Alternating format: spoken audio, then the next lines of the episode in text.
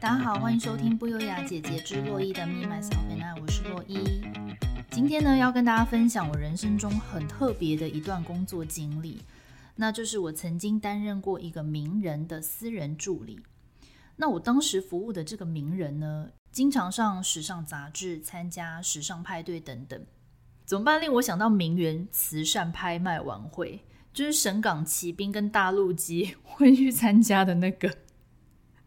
好烦哦！这时候好希望伊娃在我旁边，他一定会懂这个梗。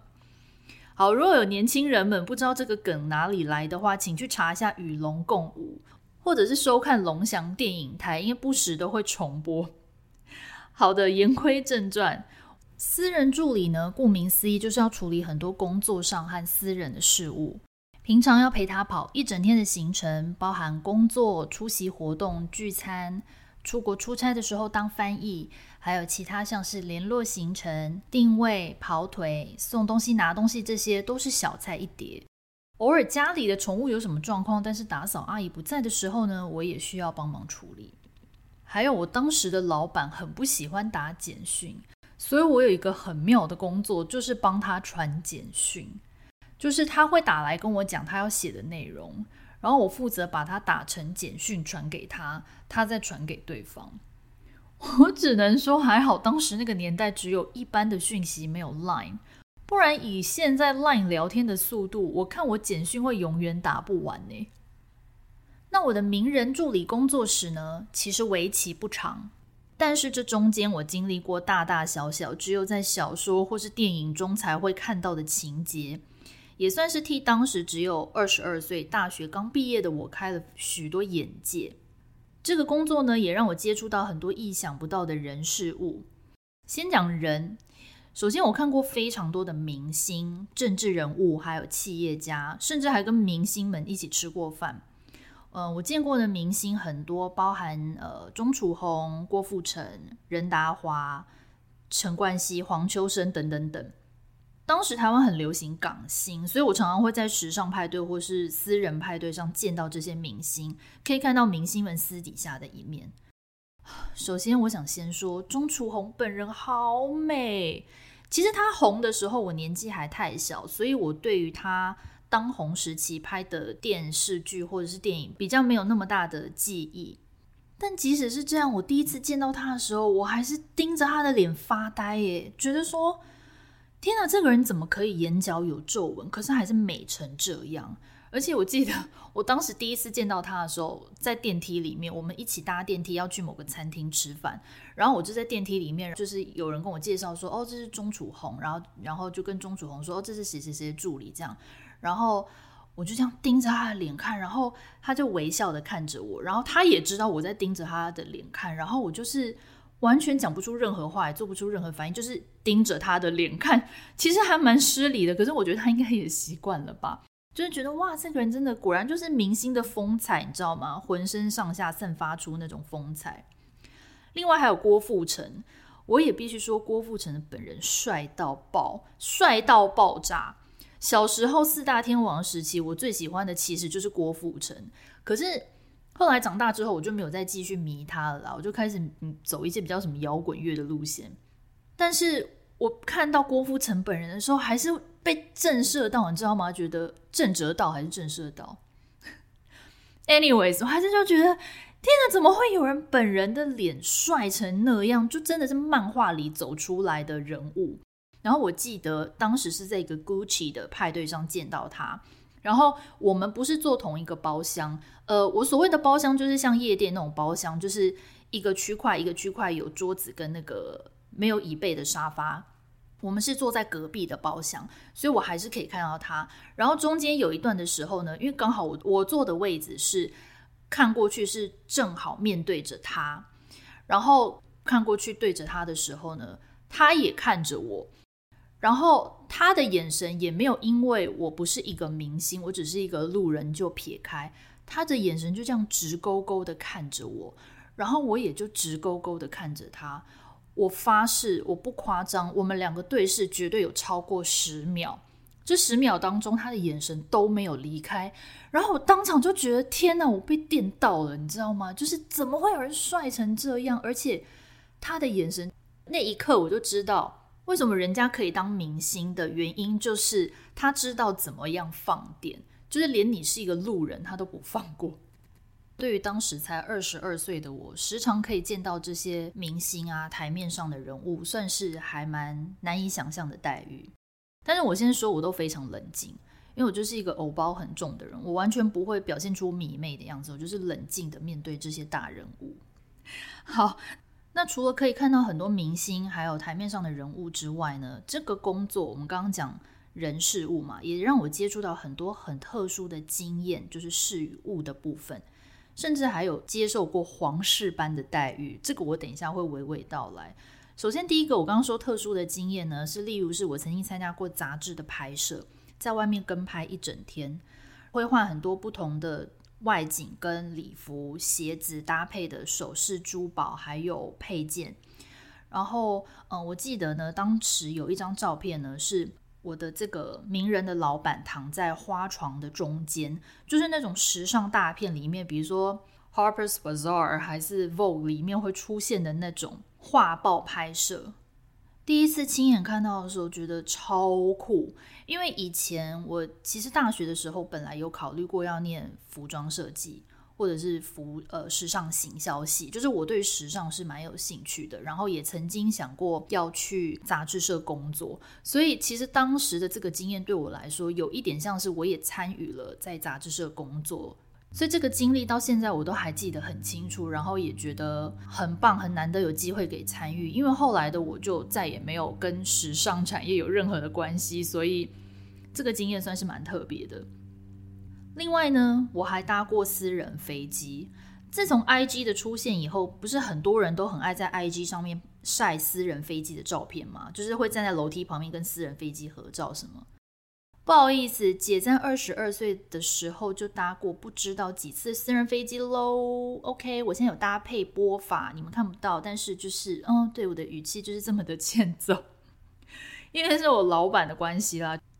然后呢，我刚刚不是说到皇室般的待遇？有一次呢，我们出国出差，那一次不是搭私人飞机，是搭一般的客机。可是呢，下飞机以后呢，我们走的竟然是私人通道，就是那种外交官在走的 VIP 通道，你们知道吗？直接一秒过海关呢，就是你就看着一堆人在旁边排队要过海关，我们不用，我们直接就是有一个专门的类似礼宾人员，他就来下飞机的地方接我们，然后就把我们引导到一个算是通道嘛，然后那边就有专门的一个海关人员在帮我们检查护照，然后盖章，也没有问我们任何问题，然后就让我们走了，所以。对，直接一秒过海关，不用排队，再度甩法，这待遇真的是要多拽有多拽。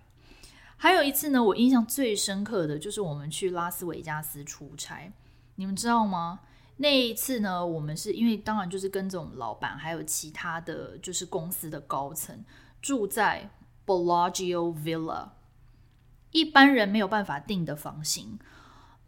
Bellagio 呢，很多人大家都可以订，可是你只能订一般的旅馆的房型。那它的 Villa 呢，是必须要你是 High Roller。什么是 High Roller？就是所谓的豪赌客。我记得每个赌场都有规定，你要呃，就是你的赌金，你的下注要达到多少的金额以上。可能就是百万、千万以上，你才能成为 high roller。那你当 high roller 的话呢，就是可以去 high roller 专属的赌场的小房间，然后那边就是有所有这些所谓豪赌客下注的专属的 VIP 房这样。所以呢，那次我们就是因为是跟着所谓的豪赌客，就是也是沾光住到了 Bellagio 的 villa，总共有两百多平。两百多平是什么概念？你们知道吗？里面除了有大客厅、小客厅、大餐厅、小餐厅、交谊房、会议室，还有 SPA room，然后户外的话有 Jacuzzi，就是那个热水池会冒泡泡的那种，呃，有游泳池，然后还有一些我记得就是那种类似那种石狮子那种雕像，不是狮子啦，就是就是你知道外国的那种雕像，然后呢有两间还是三间超大的主卧室，大概可以睡十二个人那么大。但是没有，它就是我记得有一间是放一张双人床，然后另外一间可能是两张双人床，这样反正就是看你几个人。然后呢，还备有一个专属的管家，就是会穿全套西装，类似燕尾服那种。然后你只要打内线过去，管家就会从包一个什么很神秘的地方立刻出现，帮你打点你所有的需求。而且呢，如果你住的是 Bellagio 的 Villa 的话呢，它的停车场也是有一个专属的停车场。那那个通道呢，就是只有住 Villa 的人可以走那个停车场的通道。然后你停好车之后，当然不会是你本人停车嘛，因为你都是豪赌客人，你一定会有司机。所以司机停好车之后呢，你就可以再走那个专属的连通道回到。你的 villa 的房间这样，而且呢，那一次还有一件很酷的事情呢，就是我第一次人生搭了加长型的礼车 limousine，而且是只有我一个人哦。那一次因为时间安排行程的关系，是我一个人先飞到拉斯维加斯，然后我老板还有其他的就是同行的人之后，好像是晚我两三个小时才会到，然后呢。赌场呃，饭店对，饭店加赌场就派来了专门接机 High Roller 的礼宾人员，帮我安排了一台加长型的礼车在机场等我。然后呢，我看到你知道我出来，我一个人走出机场，然后领完行李，我看到那台礼车的时候，我心里是大尖叫，你知道吗？内心大尖叫，然后我超级想要当场就是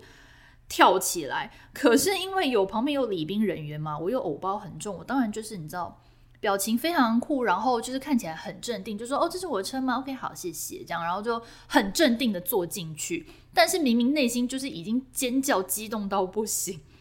然后我就搭着这一台加长型的礼车，然后一个人先抵达了我们的 villa。然后到了 villa 之后呢，就是我刚刚讲的礼宾人员还有管家就先带我 room tour 了一圈，然后后来两三个小时之后呢，其他人才抵达。那个震撼的程度真的是，当时才二十二岁，你就觉得天哪，难以想象，还从来没有看过这种景象。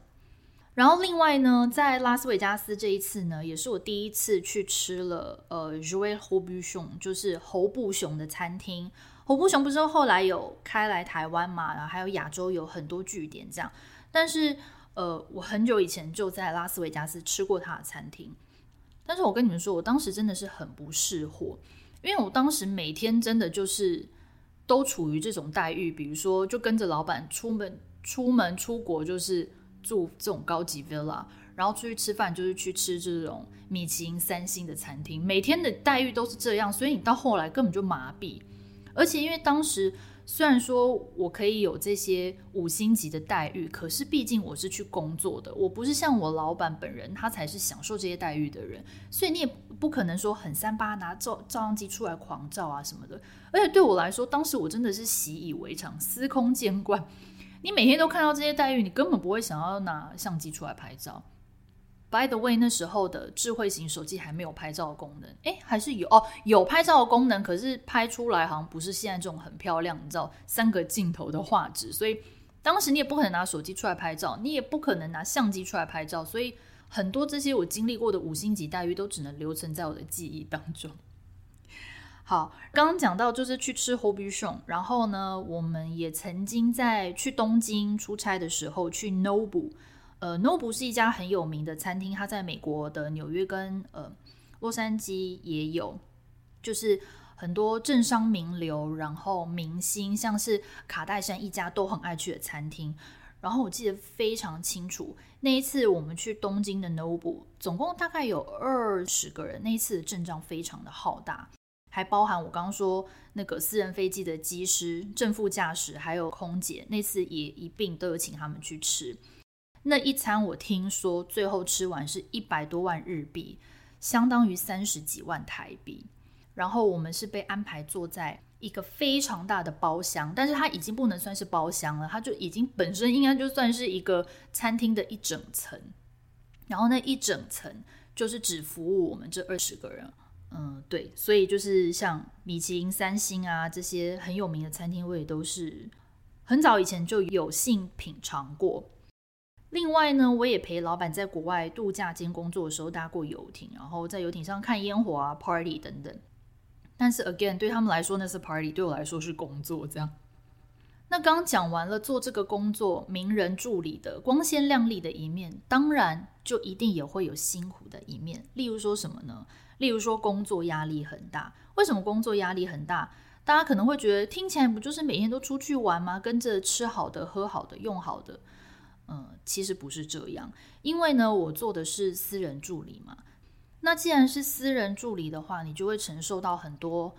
你老板的情绪，也就是所谓的伴君如伴虎。呃，有一次我印象比较深刻的经验是，我不知道做错了某一件什么事。那我现在真的忘记那件事情本身是什么，可是我记得是蛮小的一件事，完全可以解决，可能不是什么很了不起的事情。但是不知道为什么那次我老板非常的生气。然后我记得他当时是要出去，好像做头发吧，他坐在发廊里面，而我待在公司，然后。他在发廊里面那一个小时打电话给我二十几次，不断的骂我，就是电话一接起来就是说：“洛伊，你在搞什么鬼啊？”叭叭叭叭叭，啪挂掉。然后呢，过两分钟再打来，一样的话再重骂一次：“洛伊，你知道你刚做错什么事？怎么会这样子？搞什么鬼？”啪啪啪啪挂掉。然后呢，再过五分钟再打来，啪啪啪啪啪挂掉。就这样，那一个小时里面二十次打来骂我，然后。当时的我其实后期也已经有一点麻木了，因为就觉得说，好啊，我知道你现在就是不爽，心情不好，不知道是不是完全是因为我做错事情的关系，还是你把其他事情迁怒到我身上。当然，就是我老板本人，他也是一，毕竟他也是抛头露面的人啊，他本身也是一个工作压力很大的人，所以我可以理解他有时候会把他的情绪倒在我身上。所以那次我记得我就是乖乖的坐在办公室，然后他打来的时候我就接起来被他骂，过会再打来再接起来被他骂。就是一个心如止水的状态，这样子。然后呢，再加上我其实是一个完美主义者，以前在念书的时候就很严重。我的同学应该都知道，就是他们每次上课的时候都看我很忙，一直在涂涂改改、擦擦写写。我只要觉得有一个字写得不漂亮，我就会用立可白涂掉重写，不漂亮再涂掉重写。然后有的时候那立可白又厚到太厚了，你你没已经没办法写上去的时候。我就会用尺把那个立可白抠掉，然后重新涂一次，再重新写，写到我满意为止。我就是一个这么变态、有强迫症的人。所以呢，既然我这么呃完美主义，当然运用在工作上也是。我是是一个不容许自己犯错的人，而且我觉得那是我大学毕业的第一份工作，所以可能我给我自己很多的期许，很多的期望，希望我做事情可以做到百分之百完美。可是只要有工作过的人就知道，工作不可能百分之百完美的嘛。每一个人都一定会犯过大大小小的错，不论你的职位有多高有多低，这是必然会发生的事情。可是对当时只有二十二岁大学毕业的我，不知道原来每个人都会犯错。我以为只有我会犯错，然后我只要犯了一个小小的错误，我就会不管这件事情做错的是不是我，只要最后它的结果是错的，我就很容易会把错推到自己身上。然后就会一直不断的在内心责怪自己，有一两次我还就是压力大到躲到厕所哭，然后哭完再出来。而且当时很多事情不能跟同事讲，因为就你会觉得说同事不能理解，而且你也不知道能够信任哪一些同事，就只能自己闷在心里。然后因为也不想让父母担心，所以我完全都没有跟父母讲过。有一次我记得很清楚，那天我下班，然后我待在家里，然后晚上我爸打来。电话一接起来，我一听到他的声音，我就哭了。可是我都没有发出啜泣声，我就是默默的流眼泪。然后我爸在这边跟我聊天，说啊，今天怎么样啊？我爸也没发现。总之就是太多的压力，在当时不懂得如何调试，所以最后其实我还得了轻微的忧郁症，然后我的暴食症也在那时候复发。我每天下班以后就躲在房间大吃大喝，当时不管是身心灵，真的都非常的不健康。另外还有一点呢，就是当时我几乎每天都工作到半夜一两点，因为我老板是夜猫子，他常常在下班之后会想要吃宵夜，因为他可能也想要放松，那所以我们助理就要跟着嘛，而且他要吃不胖很过分，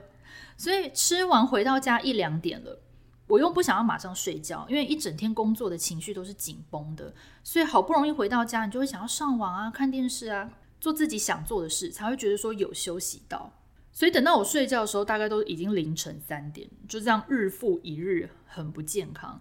那这也就是为什么造就了我后来想要离职的原因之一。所以尽管这份工作呢看起来很光鲜亮丽，但是呢最后我还是选择离职了。不过呢，我还是很庆幸曾经有经历过这样子的一份工作，也很感谢我当时老板愿意给我这个大学毕业生这样子的一个机会，让我可以体会到很多如果不是因为这份工作，大概一辈子也体验不到的经历。例如说去 Bellagio 住在 Villa，或者是有事没事就搭私人飞机。那虽然说工作有很辛苦的一面，也有很多震撼教育。但是也让我学习到很多进退应对的礼仪，什么话应该讲，什么话不应该讲，这些有苦有乐的回忆，最后也都成为我人生的一部分。所以呢，以上就是我特殊的工作经历。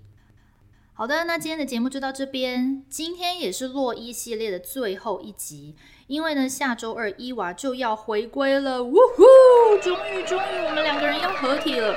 所以洛伊的一个人系列暂时下台一鞠躬，